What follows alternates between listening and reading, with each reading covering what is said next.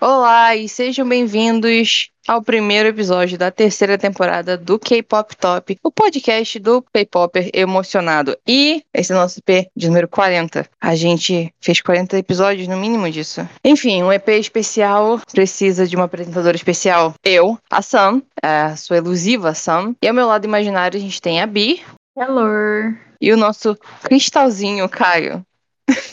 Oi, gente. É, a nossa maquininha mais trabalhadora do K-pop, a Cambi, tá descansando, mas ela continua nos nossos corações. É, e eu tô imaginando que ela tá surtando mentalmente, se não verbalmente, com o que a gente vai falar hoje. Porque a gente vai falar de coisa boa. Mas antes de tudo, é, a gente tem que falar do financiamento do KPT. Se você gosta do trabalho que a gente faz aqui no podcast e você quer ajudar, você pode ir lá na nossa descrição que a gente tem é, o linkzinho explicando sobre o nosso financiamento. Por 5 reais você pode ajudar a produção desse podcast pra gente continuar trazendo conteúdo de qualidade para vocês. Eu adorei a hesitação. É, Você quer que eu faça de novo? Foi, Não, foi... eu amei, deixa assim. Hoje a gente vai falar dele.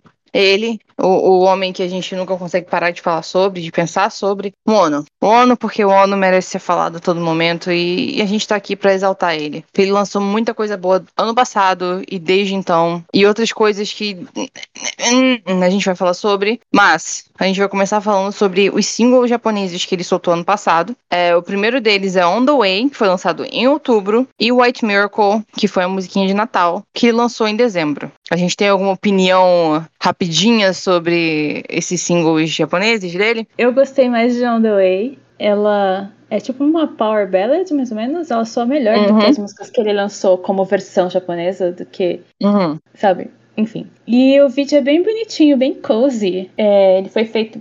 Alguns cenários parecem os de Dreamers do 80 então eu sempre eu considero pacas. Mas assim, eu não tenho nenhuma opinião forte sobre nada, não. Infelizmente, sou obrigada a concordar, porque eu tô falando das músicas, mas eu não consigo lembrar que músicas são. Eu sei que eu ouvi, em algum momento o som entrou nos meus ouvidos e meu cérebro identificou o, o código que estava sendo ouvido, mas eu não, eu não, não posso opinar, eu não me lembro de nenhuma. Mas eu lembro que quando eu tava ouvindo, eu pensei pensei, hum, se isso estivesse ouvindo de forma aleatória numa playlist, eu não ia pular, mas eu não vou procurar ouvir ela. E isso acho que valeu para as duas. Mas uma coisa muito importante sobre esse single japonês, sobre On The Way, o de outubro, é que tem a versão japonesa de Open Mind, é, que mantém o mesmo instrumental de Open Mind original. E isso vai voltar depois, tá? Eu tô só, só criando uma uma historinha aqui pra gente voltar nessa reviravolta bela, que é uma versão em outra língua de uma música boa. Enfim, e daí, em fevereiro, há um ano atrás. Gente, vocês, vocês sabiam que Lose saiu há um ano atrás? Vocês estão confortáveis sabendo disso? Com, esse, Menina, com essa reparei esses dias. Falei, como assim? É desconfortável, tô desconfortável. É, Mas sabe o que é, é legal? Fez hum. o círculo completo. E a gente vai falar do, do é, final do final, mas então é, é, é, isso que eu quero, tá? O meu spoiler do circular de volta. O que. Hum, mas a gente vai ter que falar muito sobre a música que saiu agora, porque tem realmente muita coisa de círculo. Mas, primeiramente, a gente vai falar sobre Love Synonym 2, que é o Right for Us, que lançou em fevereiro do ano passado. Vamos falar primeiro do álbum, porque Luz, eu sei que, como era música título, a gente tem sentimentos e coisas para dizer. Primeiramente, o que a gente achou do álbum? Vai lá, Caio. Porque, como foi na época que o Caio começou a K-popar, eu queria saber a opinião dele. Uh! Então, pois é. Foi meio, foi meio em cima dessa época aí. O que aconteceu foi que eu não exatamente ouvi quando saiu, né? Eu fui ouvir depois. Mas assim, eu, eu, eu gosto de Devil. Eu acho ela muito climática. Uhum. E eu acho que ela vai se retorcendo e se retorcendo. Ela vai virando coisas diferentes e você fica, meu Deus, tudo. E eu gosto de Best Shot porque eu acho ela bem propulsiva. Você tá sempre, tipo, balançando junto com ela. O que são, são qualidades diferentes, opostas até e uma tá em cima da outra na, na tracklist, o que deixa as coisas muito interessantes. O resto do álbum, eu acho, tirando os singles, né, que foram Lose e Ain't About You, eu acho eles meio café com leite, mas tudo bem. Tá, tá, valendo. É sobre Pelo isso, outro tá lado, tudo eu ótimo. anotei pra quase tudo, mas eu concordo, Best Shot é muito legal. pra mim, ela começa meio iffy, só que o gancho do primeiro refrão me convenceu na hora. Ela é super funk, groovy, e eu meio que devia que ter entendido ali, logo ali, que era esse tipo de música que ele ia lançar em seguida. Porque tem muita cara de faixa que deveria estar no Blue Letter. Ah, é, né? Uhum. Ela tem esse arzinho, né, de, de Uhum. K-pop genérico, de, de música pop genérica, então. Uhum. É. Eu acho que é é uma música, é um funk divertido, mas eu acho que o instrumental, por, por alguma, eu queria um pouquinho mais, sei lá, uma pitada de alguma coisa que eu não sei nomear no instrumental, no refrão especificamente, tipo, eu queria alguma coisa, tipo, me faz, me faz um refrão, mas aí não, não foi. Coisas de círculo de novo. Essa música tem a escola do vamos dar uma segurada no segundo coro antes de, de soltar ele pra poder deixar as coisas mais dinâmicas. E eu amo isso. A gente vai voltar nisso. De novo. e, gente, ele dá uns gritinhos com falseta nesse, nessa música e eu fico tipo, ah, vamos pra ele. Eu não sei, gente. Eu, eu acho, eu acho que, que Best Shot tem muito mais energia do que o Blue inteiro. É, mas eu acho o Best Shot muito boa. É muito engraçado que o Caio foi listando as músicas que ele gostava e é, tipo, literalmente minha ordem. Então, assim, o Caio e eu, às vezes, a gente tem tendência de não concordar. Então, Ah, eu tô é? feliz. É, Sabia pra homem a gente não concorda, não. Principalmente sobre homens. Enfim, fala. Eu queria comentar que We Need é a música pros Uhum. fãs. Eu acho Hum. super fofo o trocadilho de tipo We Need Each Other. Mas Eu eu, sempre gosto. leio como We Need, tipo, salsichado. E eu não consigo levar muito assim. Não. Amo. Eu, genuinamente, eu não tô brincando. Eu toda vez que ouço essa música, eu esqueço completamente que ela é música pros fãs. Eu esqueço completamente. Até chegar a ponte, eu tipo, ah, é, né? Ele começa a falar sobre estar no palco, eu, ah, é, né? Essa música é pros fãs dele. E eu. Porque pra Ah, mim ela soa como. Até a, a ponte, ela pode soar muito bem como uma música qualquer de gado, sabe? Uhum. E daí vem o refrão. Uhum. O, o- a bridge eu fico tipo, ah, ele é Não, gado mas música boa pra, pela gente. música boa pra fã é assim, né? Nem parece que é música pra fã. Sim! É. Eu adoro. E ela é gostosinha, tipo, ela tem uma vibe mais etérea, ao invés de ser só uma balada chata, que nem muita música pra fã é. E outro trocadilho que tem é na outro, né? Que é end, outro dois pontos end, que é uma brincadeira com end de e e end de final. É legal e também porque ela soa como um não final, ela é mais como um fim de segundo ato que do que qualquer outra coisa. Então, ela tem uma um som de continuidade ao invés de finalidade. Eu achei Uhum. muito interessante a brincadeira que ele fez ali. Então, mas ele já lançou dois discos depois desse e não tivemos um Love no- número 3. É, né? eu que ia falar, cadê o. ca- Mas, mas Cadê? então, Só que Obsession veio que volta aqui. Então, assim, depois a gente fala sobre isso. Não, a, a intro do, do Blue Letter soa como começo de, de ato. Então acho Do que foi Blue? ali a continuação. E eu acho a, a intro do Blue insuportável. Aham.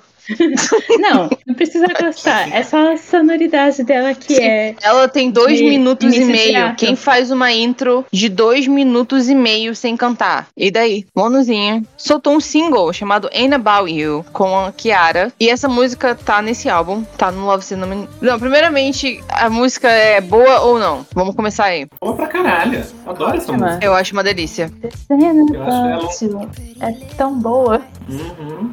Eu acho que ela é um R&Bzinho muito bem construidinho, muito gostoso. Uhum. E eu acho que ela tem aquela coisa do de fazer o básico, fazer o arroz com feijão, sabe? Ela é Uhum. verso, refrão, verso, refrão, ponte, refrão. Tudo de bom. Não reinventou a roda e ainda assim cá estamos. Tá vendo? É. E assim, essa música pra mim, eu, eu gosto de música. Ela tem meio que uma historinha, né? É contada entre os dois, amo o Soul. Mas tem uma, uma frase que acaba comigo toda vez, e daí eu esqueço que ela tá lá. E daí eu perco absolutamente tudo. Então tá eu no Eu ônibus. sei que frase Você falar. sabe qual é, você sabe qual é, porque você me conhece. Eu, est- eu tô no ônibus de boa ouvindo a música, graças a Deus a gente tá usando máscara no ônibus, então ninguém tá vendo a minha reação. Mas aí eu ouço o verso: Wish I could stroke your big eagle.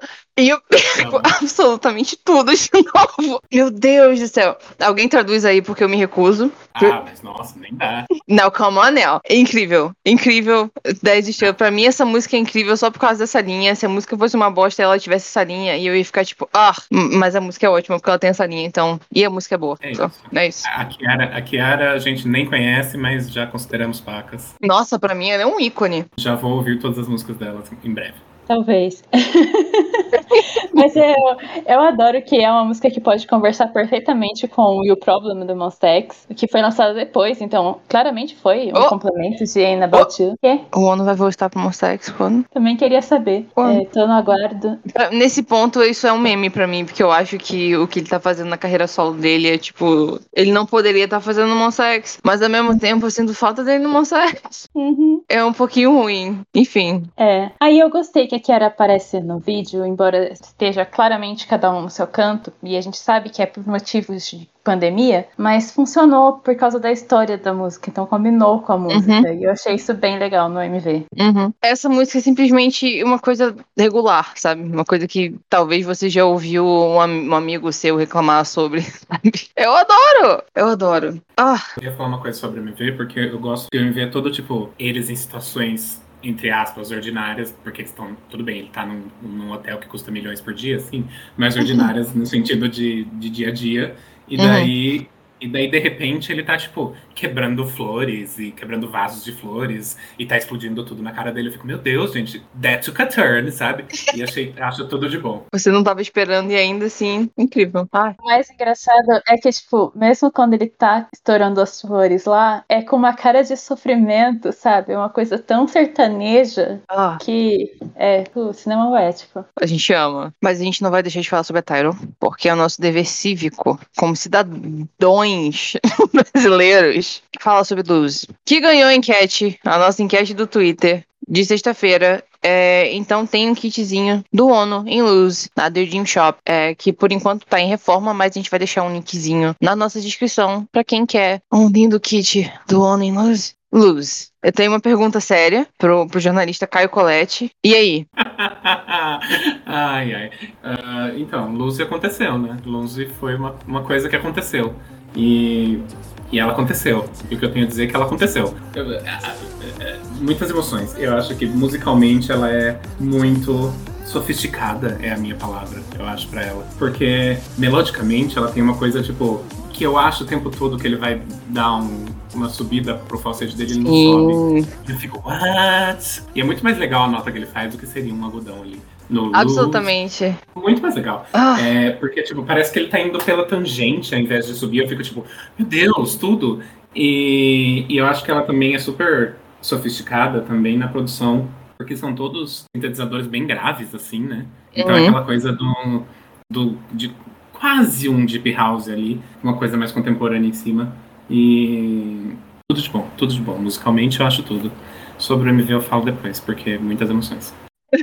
é, eu concordo totalmente com o Caio, principalmente pra mim, Luz tem a escola God Seven é, de In Calling My Name, de Hum. progressão de refrão, porque o refrão, tipo, é silencioso, aí aumenta um pouquinho, e daí, tipo, Nice. fica mais, o, bombai, o mais bombástico que essa música ficaria. Só que a voz do Ono nunca muda, e eu acho isso, tipo, mua, é, ah, meu Deus, ok, eu vou ficar nervosa de novo, essa música é incrível. Eu não sei o que falar além disso, a música é incrível. Sendo honesta, é, a equipe do KPT sabe disso, mas quando a música saiu, eu não era muito entusiasta dela, né? uhum. Era só uma faixa que eu ouvi, achei legalzinha, mas assim, não me deixava empolgada. Mas quanto mais eu ouvia, mais eu gostava dela. E inclusive a gente até ia falar do Ono bem no começo da, do ST, porque o lançamento foi em fevereiro. E eu não ia participar desse episódio, ia ser a Sam e a Candy. Só que aí a gente precisou ir adiando a pauta. E agora eu falei, não, eu acho que eu preciso participar desse episódio assim. Então, Demorou é. tanto tempo que você literalmente começou a gostar da música, sabe? É assim que a pa- É. Eu acho que a pauta não, não vem cedo demais nem tarde demais. Eu acho que a pauta vem no momento certo. Vem no, é, vem no momento correto. Eu acho o refrão particularmente ótimo, como a Sammy falou. É, eu canto junto todas as vezes, mesmo quando eu ainda nem era a maior fã dessa música. Uhum. É muito bom, é muito bom. Eu gosto também que um artista, eu não vou falar um artista menor, mas o artista menor, ele teria colocado mais energia no, no, no refrão. E ainda assim, uma. Don't wanna, don't wanna. E, tipo, é tão desconfortável que. E isso adiciona tanto a vibe inteira da música. É. Nossa, gente, eu tô. Eu, eu tô tendo Em uma vez- síncope. Em vez de ele pensar numa progressão tradicional ou mais uh, clichêzona mesmo de pop, ele foi pelo ele foi pro mood, né? Ele, Sim, fez- ele é tão contido. Todas as escolhas dessa música é pelo mood. A, a, orquestra, a orquestra traz, é uma coisa toda, né, dramática e, e sei lá, muito, muito chique. Uhum. E daí ele, ele foi pelo mood. Acho que é sempre uma boa escolha pelo mood. Nossa, é incrível. Principalmente porque não tem muita gente fazendo isso, né? Porque a tendência em. Não só no K-pop, acho que música pop é ir pelo ouro super alto, né? Uhum. Eu dei onda, tipo, não, tô de boa aqui, tô, tô, tô ótima. Inclusive, eu gosto do registro dele quando a voz dele tá mais grave e mais baixa. Então, assim, continuamos ganhando nesse momento. É, eu quero que a, a- artista Rabi Gabriel fale sobre o MV. Quero que você comece a, comece a discorrer. Porque eu amo o fato de ninguém na face da Terra deixar morrer o conceito Monstex na água. É um conceito Hell yeah. importantíssimo. Sempre um serviço à comunidade. É, é ótimo.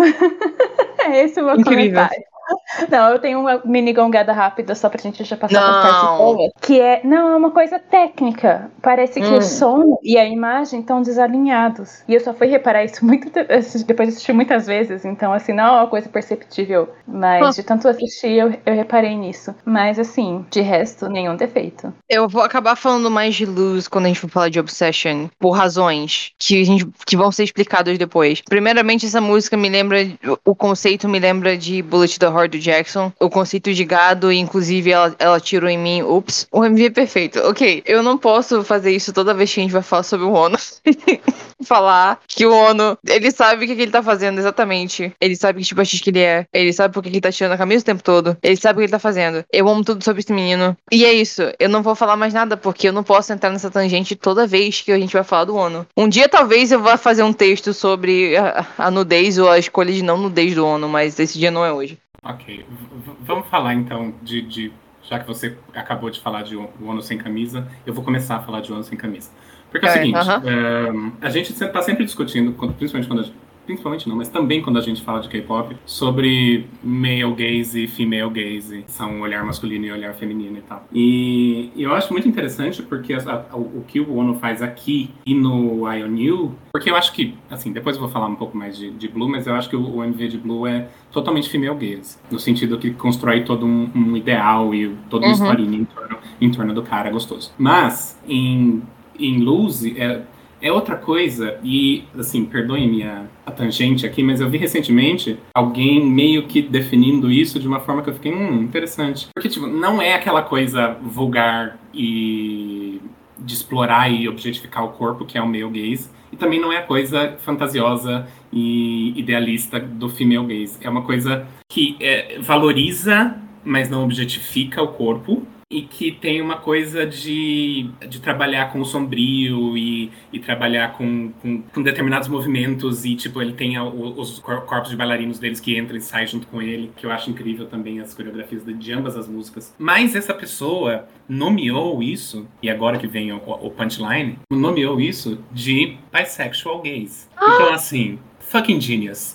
E daí, tipo, todo, to- a, a nossa equipe inteira. um, Exatamente. Simplesmente, eu achei genial. Eu- E eu, eu- a partir de agora é isso pra mim. Ah, a arte do ONU é visual, é, é bisexual gaze. um salve pra comunidade bissexual, disse o ONU. Claramente é a, a nova música tema do KPT, eu acho. Então, É, eu acho que eu, eu usei em algum. Foi o que? No texto de esquenta do, do KPTA que eu utilizei o termo uma ode ao físico masculino e eu não me arrependo. E assim, é isso, né? Eu vou voltar nisso em Blue. Tá tudo bem. É incrível. Perfeito. E eu vou falar mais do MV em Obsession, porque a- as coisas voltam depois. Eu só quero dizer que ele é incrível. É visualmente bonito, ele é caótico, de certa forma. Eu gosto que do nada ele vira preto e branco e assim, por que não? Incrível, incrível. love. E é isso. E vamos, e vamos, vamos também valorizar a linha narrativa deste MV, porque ele come, a linha narrativa da, do quanto ele vai tirando a roupa. Porque ele começa, tipo, com as jaquetas abertas, depois ele, ele vai com, com, aquele, com aquele figurino que aparece metade da barriga dele e os braços. E daí chega nos 2 minutos e 40, ele finalmente tira a camisa. Entendeu? É toda uma progressão. Não, não, Caio. Ele não tira a camisa. Ele arranca a camisa. É, ele joga a camisa no chão bravo. Muito bem. Eu acho que a emoção do tirar a camisa é muito importante. É, é, é, um, é um passo narrativo muito importante, concordo. Importantíssimo. E eu acho que realmente é, mas a gente vai voltar nisso. É, então, no começo do episódio eu comentei sobre Open Mind é, japonesa ter o mesmo instrumental de Open Mind. Luz também foi lançado em, ja em japonês. E o instrumental de luz japonês é o mesmo instrumental de luz coreano. Agora, eles lançaram luz em inglês. Por alguma razão, talvez seja alguma razão técnica, alguma razão de direitos autorais. Luz em inglês tem um instrumental diferente de luz coreano. E eu acho que você tem que ter muita coragem em pegar uma coisa perfeita e achar que você pode fazer um parecido, porque parece uma coxa de. Não é nem coxa de retalho, e nem Frankenstein, porque você consegue achar alguma coisa boa para falar sobre isso. É, é tipo. Ai, caraca, cara. É assim, a sua casa caiu e você tá colocando durex para ver se seu, sua parede não termina de derrubar. É, é absurdo. É absurdo. Eu não entendo, eu não consigo lidar. Eu não consigo lidar. E que o Caio mencionou que a música é limpa, que, tipo, que os sintetizadores são. Eu não lembro que termo que ele usou, mas é a ideia que eu tomei disso aqui é limpo e é potente de uma mesma forma, pelo menos é o que eu acho. Luz em inglês é, é assim: alguém comprou um teclado e aí pensou que som é similar a isso daqui que tem na, na música original. E daí fez, e daí ficou horrível. Eu não consigo lidar com luz em inglês. E assim, é a única razão pela qual a gente tá falando dela é pra eu poder reclamar. Eu, eu acho que, que essa mudança é até um pouco mercadológica, viu? Provável. Eu acho que eles tentaram encaixar uma música que era mais sofisticada e mais elaborada, porque o público coreano é capaz de lidar com isso, está acostumado com isso. E tentaram encaixar num outro mercado, e daí ficou ruim. Não, ficou horrível. Não ficou ruim, ficou horrível, Caio. A gente tem que usar a palavra certa nisso aqui. Horrível. Seria melhor ter ido ver o Pelé. E agora a gente vai para um álbum controverso na nossa equipe, que foi lançado em setembro. Blue Letter, é, cuja música título é Blue. E eu vou começar falando desse álbum porque é engraçado o fato de que eu tava fazendo a pesquisa e, e primeira vez que eu vi esse álbum, eu não gostei dele. E daí eu tava conversando com o, o exímio jornalista Caio Coletti e ele falou: Nossa, amiga, mas eu achei ele tão gostosinho, alguma coisa assim. Eu falei: Ai, nossa, eu achei mó ruim. E daí eu ouvi o álbum de novo e eu discordo da minha primeira opinião. Eu gostei do álbum. E daí o Caio me disse que ele não tava gostando do álbum quando ele ouviu de novo. E eu amo isso pra gente, eu amo isso, essa segunda ouvida é, desconexa. É incrível. Não, tô totalmente nada a ver. Eu tenho história sobre o álbum Blue, Blue Letter também. É muito engraçado que as músicas do Ono que eu gosto imediatamente, o resto da equipe odeia. E uhum. que a equipe adora, seja uh, as que eu não gosto de imediato. Então, eu acho esse equilíbrio impressionante. Eu acho que o problema é você, né? Talvez. Oh, The problem is me. me. Quando o álbum saiu, eu caí de amores. Eu fiquei assim por cerca de um mês. Ouvi o tempo todo. Mas aí apareceram outros lançamentos no final do ano que foram superiores. E aí ele acabou descendo na minha lista. Eu acabei esquecendo da existência dele. E quando eu voltei, eu vi, tipo, é verdade, né? É legal. De modo geral, é um álbum genérico. Eu entendo porque que boa parte das pessoas meio que prefere esquecer da existência dele. E eu diria que ele é um ótimo álbum para você usar de introdução para o seu colega que gosta de pop, mas que ainda acharia as coisas boas do BTS estranhas demais para você introduzir no K-pop. Hum. E aí eu acho que dá para introduzir uhum. esse álbum Blue Letter do Ono. Talvez seja o tipo de pop genérico que dá para você usar como introdução ao K-pop para as pessoas. Eu, eu, acho que a B tem um ponto sim. Eu acho principalmente se esse seu amigo for um uma pessoa que curte uns R&Bzinhos contemporâneos, um Charlie Puth. Música de verão também. É, musiquinha de verão, Kobe Calais, essas coisas. Manda uhum. ver, manda Total. o Letter pra ele, mas assim, depois fale pra ele evoluir. depois manda é. o, o Bad Love do Key pra ele. Exatamente. é aquela coisa, introdução é introdução, né? Quando começar é, a ficar mais forte, você aumenta a quantidade de nutrientes na comida, né? Vira, vai pra papinha, pra tutinha. Isso, é, isso daqui é o quê? É O Blue Letter é o quê? Não é a papinha? É o quê? Leite paterno? É o que você tá falando, Bi? É a introdução. É o Colosso. Ah, ok. Enfim, né? Eu gosto realmente desse álbum no sentido de, de Síndrome de Estocolmo, mas a, a história real de Síndrome de Estocolmo. O álbum foi legal comigo, então eu, eu acho que o álbum é legal, sabe? Mas é por aí. Porém, eu tenho que reclamar que eu sim mudei de opinião quando eu ouvi ele mais vezes, mas eu tô cansada, eu tô exausta de ter que, tipo, ler 30 contratos e assinar em 30 vias pra começar, talvez, a gostar de algo. Assim, cadê as coisas pra eu gostar de uma vez só, logo no começo, e pensar, nossa, meu Deus, hino. Sabe, eu tô, eu tô cansada. Esse é meu apelo. Parem de fazer músicas que eu tenho que pensar pra talvez gostar depois. Porque eu não tenho tempo pra isso, gente. Eu- sou, eu sou burocrata por profissão, mas eu não quero ser burocrata no meu entretenimento. Pelo amor de Deus, chega. Acho, Muda, Brasil. às vezes, que eu acho que, tipo, depende muito do momento que a gente ouve as coisas, que a gente entra em contato com, Também, com as, com as artes em geral. também. Porque, tipo, eu ouvi esse disco lá em setembro, quando ele lançou, que tava toda essa onda de, de lançamentos de verão lá na, na Coreia. Uhum. Então tá, eu tava no meio nessa vibe aí. E daí eu fiquei, olha, mais um, mais um disquinho de R&B gostosinho. Tá, legal. Daí, eu acho que hoje eu ouvi, eu fiquei, tipo... Hoje não, né? Essa, essa semana eu ouvi, eu fiquei, tipo... Uhum, não. Agora que você tá vivendo o verão mesmo, você não gosta. Exatamente, sou contra. Agora, vamos falar desse álbum em específicas. E antes de a gente falar da música, da melhor música do álbum, que se a Bi falar que não é essa, não é problema meu, mas 24-7. E essa referência vai ser entendida por, sei lá, uma pessoa. E ela, ela provavelmente é o Caio. Me lembra de uma música do Sleep Bells no primeiro álbum. Hum, interessante. Sabe qual que é a minha anotação sobre 24-7? Ah, A mais meia bomba do álbum, mostly porque eu acho o instrumental dela irritante. uau. Mas é mesmo. Sabe qual eu acho irritante? E eu já falei isso com a Sam. Eu acho, eu acho como Over Tonight muito irritante. Porque eu acho que ela usa só a- o registro mais alto do ONU. E tem um momento que cansa. Uhum. Você fica puta que pariu. É exausto. É. É, eles. É, É, ela é- poderia ser a faixa de Natal, eu acho. Ela tem tudo pra ser a faixa de Natal. Mas, mas ele foi usado mais como uma música de prom. Mas ela tem tudo pra ser uma música de Natal. Essa é a minha anotação sobre. É, e 24-7 me lembra também é, de, de 24-7 do EXO. Que é uma música superior. Então, assim, eu, eu gosto muito obrigada por me lembrar de outra música. Mas nesse caso, essa música é melhor do que a outra. Enfim. Think about it 24-7. Agora, no text, no call. Caio, discorra. É uma música muito legal. É, e esse tipo é o, é o maior elogio que eu posso fazer por qualquer música nesse álbum. Ela é uma música muito legal e muito simples. Eu acho que é o violãozinho, a batidinha e ele. E ela tem uma melodia, como eu sempre falo, ela é redondinha. Ela tá sempre voltando pro mesmo Uhum. lugar, é super legal de ouvir. Pega muito seu ouvido nesse sentido. E Uhum. eu acho que essa música usa o registro alto dele bem. Quando, Uhum. quando é preciso e não muito, tipo, estridente. Que estridência é uma coisa que me irrita, infelizmente. É, ela é bem acústica na praia, né? É Uhum. gostosinha, com um refrão bem fácil de pegar. Eu gosto bastante dela, acho que ela é a que eu mais gosto, além de Blue. Desde que eu parei de ouvir o álbum tão frequentemente depois daquele um mês, eu não ouço sempre, aí eu acabo esquecendo que ela existe. Aí quando eu ouço ela, é tipo, oh, é verdade, essa música é uma delícia. Então, é, tem esse problema de ser esquecível.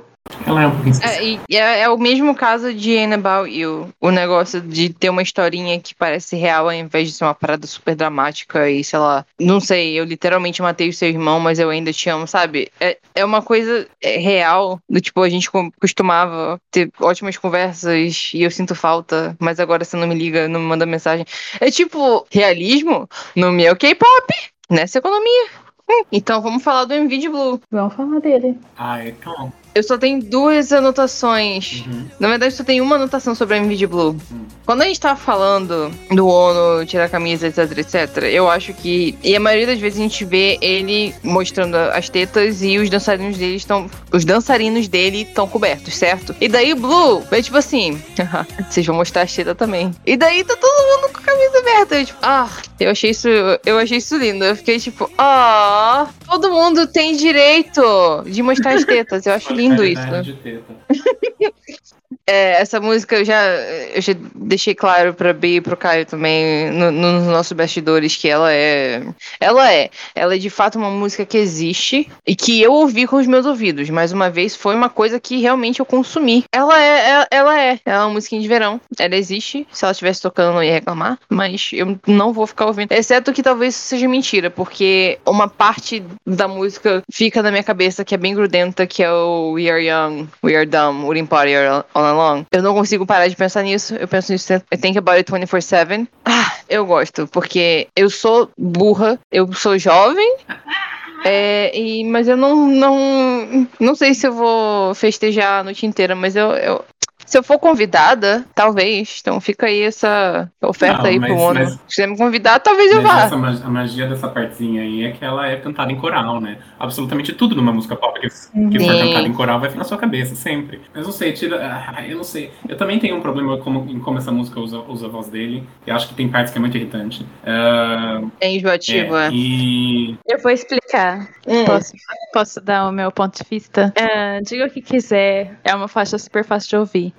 eu amei da primeira ouvida. Eu não precisei da síndrome de Estocolmo como essa. Só que acontece que ela me lembra aquelas faixas bem legaisinhas e café com leite de artista do Disney Channel. Tipo algo que a Miley ou os Jonas Brothers lançariam em 2008. Então, é, é essa a questão da música. Eu acho que tem gente que vai curtir esse tipo de nostalgia e tem gente que vai cansar dela muito rápido. Então, pra mim, a minha teoria Não, é, mas, Bi, é Não, tá. A gente Fala. pode simplesmente ouvir o álbum Jonas Brothers, se a gente quiser ouvir Jonas Não, mas Brothers. Que inclusive tem a grande música Kids of the Future, que é um bop. É, eu acho que a Gabi tem razão no sentido de, tipo, quando você ouvir essa música a primeira vez, é, é meio difícil desgostar, odiar ela. Porque ela é simplesmente uma musiquinha, musiquinha. Sim. É, e, da- e Uhum. daí, tipo, o que você falou também, Santo, faz sentido que, tipo, se você tá ouvindo essa música enquanto, sei lá, né, gente, olha, olha que situação pré-pandêmica, mas enquanto você tá numa, numa festinha ao ar livre com seus amigos, algo assim, também vai, vai passar totalmente despercebido. Uhum.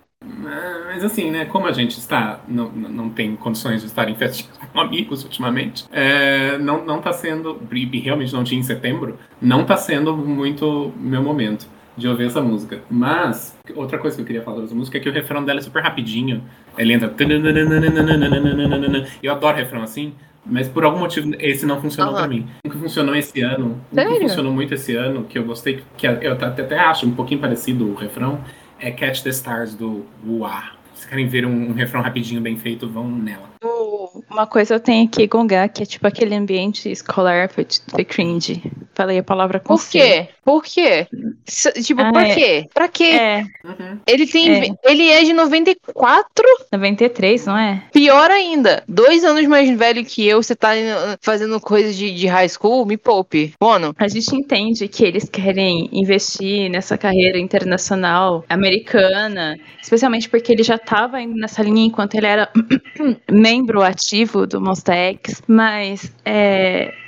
Não, Não, eu acho que, tipo, não sabe. Ficou muito série da CW. quando você, sabe por que ficou sério da CW? Quando você vê o, o clipe, quando você vê o MV, ele é muito claramente gravado em os estúdios minúsculos. E os estúdios minúsculos estão passando por tipo uma lanchonete grande e um, um campo de futebol. Então, ele é muito claramente feito em, em soundstage e, e barato. E daí você fica, cara, não tá rolando. Além de você ter 27 anos nas costas, 28 anos nas costas, não tá rolando isso aqui. Mas tem coisa mais CW do que isso? Não, então, é por, Alguém que tem 10 anos mais, ma- 10 anos mais velho fazendo papel de Por isso que Parece adolescente. coisa da CW. E não, não positivamente, porque podia ser positivamente, né? Tem toda um- uma apreciação irônica aí das coisas da CW que po- poderia acontecer aqui que não aconteceu. Sem contar que, né, gente? Ai, é heterossexual demais pra mim. É, né? Mas, mas aí o próximo não é. Então acho que meio que se bloqueia. Acho que tá tudo Não, bem. Tudo bem.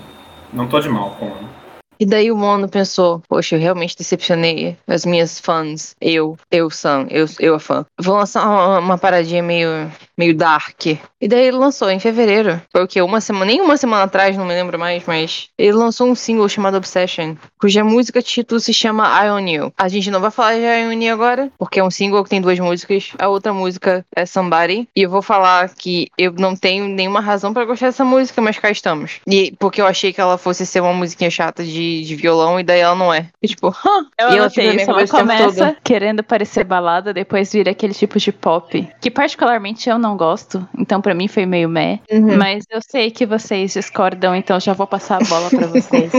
Não, mas eu acho que essa música é o tipo de música pra me enganar, porque geralmente quando eu ouço uma música e ela começa, eu acho que ela é balada, eu paro de ouvir. Mas aí eu continuei ouvindo essa daqui porque eu era obrigada. Eu tipo, oh, pera. É, ela é Também. legal. Eu gosto da composição dela e da produção dela. Mas o problema é que ela acaba muito cedo. No sentido de Uhum. que fa tá, falta alguma coisa pra completar a estrutura mesmo. Não no sentido de, nossa, é tão boa, acaba tão cedo. Não, não é isso que eu tô falando. Tô falando de que, tipo, realmente falta um, um refrãozinho ali. E, assim, não tem como eu sair dessa música sem um gostinho amargo na boca por causa disso. Mas, tecnicamente, ela é ótima. Você não tem, não tem como virar isso daqui de uma forma, forma positiva. Só ficou faltando fazer o quê? Eu acho ela divertidinha. Ela me enganou. E eu fiquei tipo, ah, ok. Obrigada por me enganar. Eu tô, tá tudo bem. Me enganou e tá tudo bem. Mas eu acho que a gente tem que falar do, do, do nosso do prato principal. I on you. Mas eu tenho, antes disso, eu preciso fazer. Eu tenho duas perguntas pra fazer. Por que só um olho? E segundo, por que, que o ONU só é, solta coisa icônica e incrível em fevereiro? Tipo, qual é a, relação entre fevereiro e os bons lançamentos Ok, dark tem do ONU? para as duas perguntas. Será que é porque ele não gosta de Eu tenho- carnaval? eu tenho- e eu daí tenho ele, respostas tipo. importantes, importantes Diga. para as duas perguntas. A primeira pergunta, é, por que só um olho? Obviamente, é por causa dos Illuminati. Tenho certeza que o, é- era Danizudo que ele chamava, né? O rapaz que, que analisava os, os Illuminati na música pop vai concordar comigo, porque essa música é totalmente feita para o, e o MV principalmente, feita para o Danizudo analisar. E sobre fevereiro, fevereiro é o mês 2, né? E nós já estabelecemos aqui que, que o ONU é dedicado à comunidade bissexual, então é isso. Caio! Ok. É por isso, é por isso que você é um grande jornalista. É porque você acha essas. Eu acho que você tá certo, completamente certo. Eu não tenho nada mais a adicionar. É incrível, você está absolutamente certo. Antes de eu completamente perder qualquer é, resquício de sanidade que eu tenho, Bi, o que, que você acha do, da música pra começo de conversa? Eu tô presa nela. É. então, assim, I got my eye on you. Não sai desde de que lançou. E não faz tanto tempo assim que lançou. Não. Mas, oh, so good. É, Quando. Eleven, quando Eleven do Ivy saiu, eu só ouvi, eu ouvi Eleven do Ivy todo dia. I You é minha nova Eleven. Eu ouço I You toda hora. E eu não, não acho que eu sou uma pessoa melhor por isso, mas eu definitivamente sou uma pessoa que ouve I You direto. Então eu acho É, que isso acho que já a é gente- alguma Acho coisa. que a gente pode concordar entre nós três aqui que realmente é o, é o vício do momento. Não, essa é o música momento. é o momento. Eu acho que assim, ela, ela, ela é muito parecida em alguns sentidos com Luz e muito diferente de Luz em alguns outros. Uhum. Ela é parecida porque ela tem o, me- o mesmo tipo de restraint, assim, é, e ela usa muito bem o, Uhum. o registro mais grave do, do ONU, que é o melhor registro do ONU. Deixe deixemos isso registrado. Mas eu acho que ela é diferente porque ela, tipo, ela tem uma sonoridade mais na sua cara, assim, sabe? Aqueles, aqueles sintetizadores mais rasgados mesmo no, no refrão, quando ele fala o I, Uhum. Dum, dum, dum, dum. Eu acho super, super, nossa, ah meu Deus, de repente eu estou Uhum. na balada em 2012, sabe? É, e está, está voando gelo seco na minha cara. Então é isso, ela é, ela é um pouco diferente, um pouco similar. Ela não é similar o bastante pra ser tipo, ah, é a mesma coisa de novo, o que é tipo genial. Eu já sei que essa música vai entrar na playlist do Caio. O Caio tem uma playlist chamada É 2012. Em 2020, já sei que essa daí vai acabar nele. Junto Na, naquela, né? Fire Saturday do ah, Secret Number, que é super 2012 também. A gente, nosso episódio sobre Taeyeon vai sair daqui a algumas, algum tempo. Mas eu achei a mesma energia, esse refrão do I Am You, que deu, me deu o mesmo sentimento. É porque os dois são bem artificiais, né? No, no sentido de, tipo, É. ser. Claramente não é um São instrumento. É.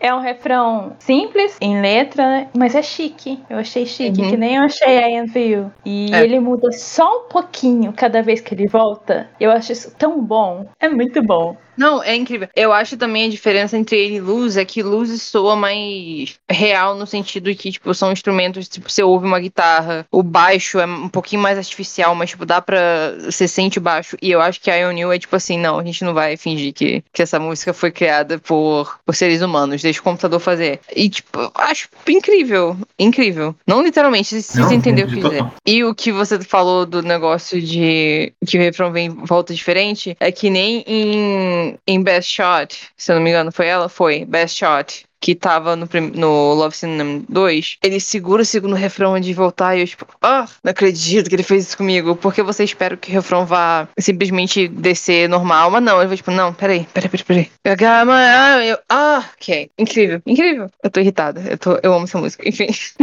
E na segunda ainda tem o pós-refrão. O pós-refrão, ele. Nele grave, que eu acho ótimo o pós-refrão. E daí ele volta no final, mas ele volta agudo. E eu, eu acho que a poesia que a gente lê, sabe? é- isso é poesia em, em, em forma de áudio. E é, e é nessa montanha que eu vou. que eu vou morrer, entendeu? É isso aí. E o Ona Team Jacob, cringe. Enfim. E eu achei que isso circula de volta, que eu, que eu tava comentando, comecei só em luz. É, é o que circula a história. É, tem uns elementos ali no MV de luz que reaparecem aqui e eu achei isso bem interessante. E meio que, tipo, o outro lado da história, porque Uhum. lá era ele sendo caçado e aqui ele sendo Caçador. Mas, o caçador, então assim. uh, eu tenho uma pergunta muito pertinente. É, É, eu já vou- Eu, Eu já- tenho uma pergunta muito pertinente Vai, solta. de Ionil, especialmente pra Sam. É, Ionil não. é o Megaverse? Ok. ok, ok. Na minha fantasia é, absolutamente. E, e eu acho que assim. eu odeio que o Caio faz esse tipo de coisa comigo. Sim, é o Megaverse. É absolutamente o Megaverse. O ONU tá mostrando o papelzinho de alfa dele. E assim, Ai meu Deus. vamos. Eu acho Ok. que foi o comentário É, mais a, gente, a gente vai ter que postar no. A gente vai ter que botar no, no, no inteiro, Spotify talvez. com explicit. da história do KPT. Mas tudo bem. Eu amo a coreografia de olho Illuminati Confirmed. Só que, por alguma razão, eu acho a coreografia Eu meio parada, mas eu não ela- sei explicar ela é por quê. angulosa. Porque eu olhei até a Luz de novo, e Luz é tecnicamente é parada, mas não é. É, Fala de ela é novo. Ela é mais contida. Eu acho ela muito angulosa. E eu acho que, tipo, eu, eu, Hum. eu- eu ouvi o Ono dizer que o Roshi ajudou ele a fazer essa coreografia. Principalmente. Ela, Bom, ela então é ela é cara do icônica, Roshi, ela é a cara maravilhosa. do, do, de Spider. É, é- é- são, Spider. são os mesmos ângulos, Uhum. as mesmas posições que ele faz às vezes. E, assim, eu acho essa coreografia Uhum. realmente. Eu botei no nosso, no nosso esquenta KPTA lá, é uma das, uma das minhas preferidas esse ano até agora. Mas eu também achei que ela foi mais contida. Ela tem uma cara de. Uma coisa que eu ia um trazer, pra que, tipo, é, nos stages, Diga. E no, no MV também, né? É, ele tem, ele tem dois, dois corpos de bailarinos, um masculino e um feminino. E eles entram e saem, entram e saem. Uhum. E daí depois eles acabam se juntando. E assim, guardadas as devidas proporções, e essa frase é muito importante aqui, porque são muitas proporções, ela é o mesmo, o mesmo, o mesmo, a mesma coisa que o Tamin fez em Advice, né? Que entrava um, saía outro, entrava um, saía outro, e no fim misturava. Mas guardadas as devidas Aham. proporções. A mesmo, a Também, mesma coisa é. de Spider Babes. É. Uhum. Agora que você falou que o Roche ajudou a fazer isso, é tipo, aham, fa- faz, Faz absolutamente sentido. né? Uhum. E eu também, uma coisa que eu reparei no. que eu acho que tem a ver com coreografia. Obviamente, né, K-pop é, é muito ensaiado, então, tipo, as coreografias e os ângulos vão ser muito similares, mas tem uma edição no- bem no comecinho, acho que é no primeiro refrão, que ela, tipo, faz a transição de um cenário pro outro, e é tipo o mesmo ângulo, tipo, ah, meu Deus, o cinema foi inventado. E, e eu perdi tudo. A edição eu acho muito boa. Ela é. De novo, ela é meio caótica também. Eu acho que essa é mais caótica que Luz ainda. E ela é perfeita para pro caos que é a música. A música é caótica. É, É, um, é um que- caos que- controlado, que o- mas o é um jogo caos. Que o, que o Mono faz melhor é essa, essa- esse contraste entre uma música super contida e elegante e um MV totalmente na sua cara, assim, sabe? É, Uhum. Sem nenhum pudor. Total. Tem uma pergunta para o grande jornalista Caio Colette. Você percebeu que toda vez eu te chamo de grande jornalista? Tipo assim, Obrigado. você é sua profissão agora, Não, aparentemente. tá, tá certo. You're welcome. O que você quis dizer quando você afirmou? Pra mim, uma conversa privada que eu tô trazendo agora a público é que existia parcimônia de nudez em Ionil. Eu acho que é uma questão dele, dele deixar a gente no, no gostinho de quero mais, sabe? Porque ele tá muito menos no, nesse, nesse MV do que ele esteve em Luze e até em Blue um pouco. Eu acho que tem menos aqui do que tem em Blue. Então eu acho que ele simplesmente, sei lá, ele traz aquelas, aquelas roupas coladas e tal, né? Tem toda a sua própria sensualidade, mas ele guarda ali o momento, o momento tiramos a camisa, que todo que é o momento já sagrado e consagrado dos do, das obras do, do Ono e ele guarda esse momento para o clímax da música e para um momento muito muito fugaz, fugaz não, fugaz assim do MV que deixa a gente naquela, naquela apreensão, né? Apreensão se tiver arrumar um jeito de tirar mais roupa. E se, tipo, eventualmente o Ono começa um MV, tipo, sem camisa, e daí ele vai tirar outro layer, e daí, na verdade, a gente descobre que os músculos eram só uma roupa. Poético. What if? Poético. E você, Bi, o que, que você acha da famosa TM parcimônia de, de nudez do Ono em Anio? Ah, eu achei desconcertante.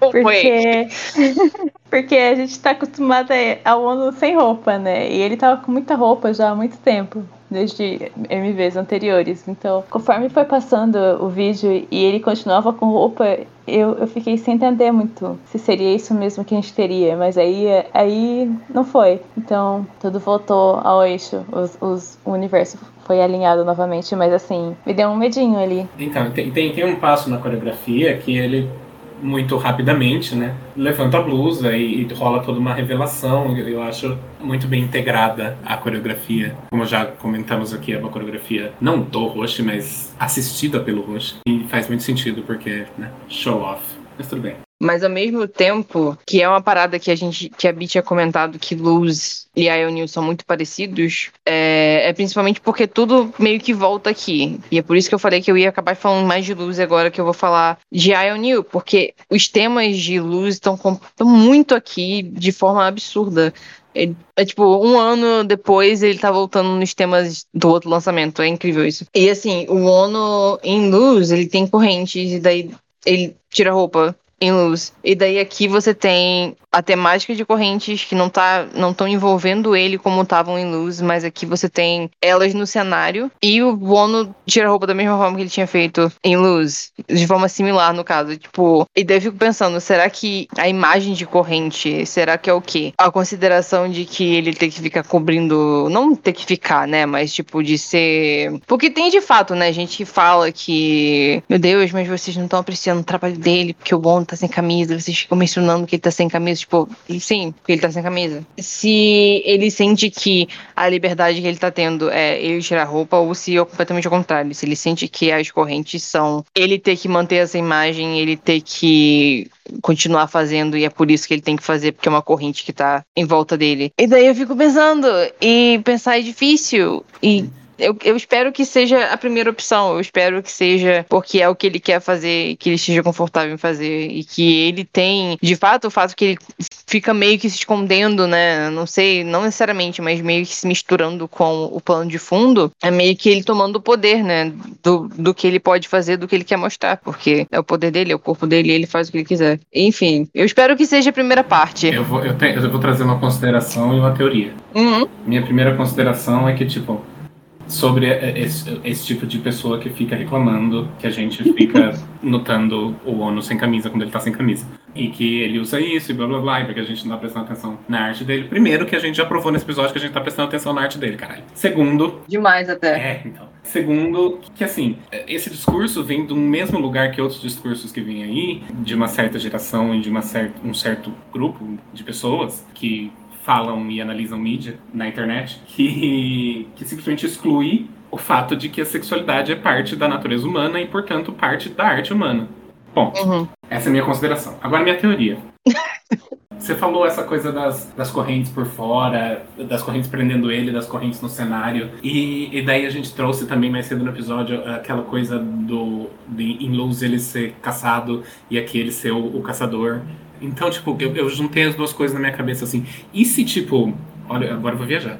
E se, tipo, Lucy for, tipo, Ok. por fora, por isso que as correntes estão nele, no, no corpo dele. Então, tipo, as pessoas vendo ele e ele sendo caçado por causa das coisas que ele faz. E daí, a O'Neill é, tipo, ele por dentro, na verdade, é tudo um plano dele. Na verdade, ele é o caçador. Wow.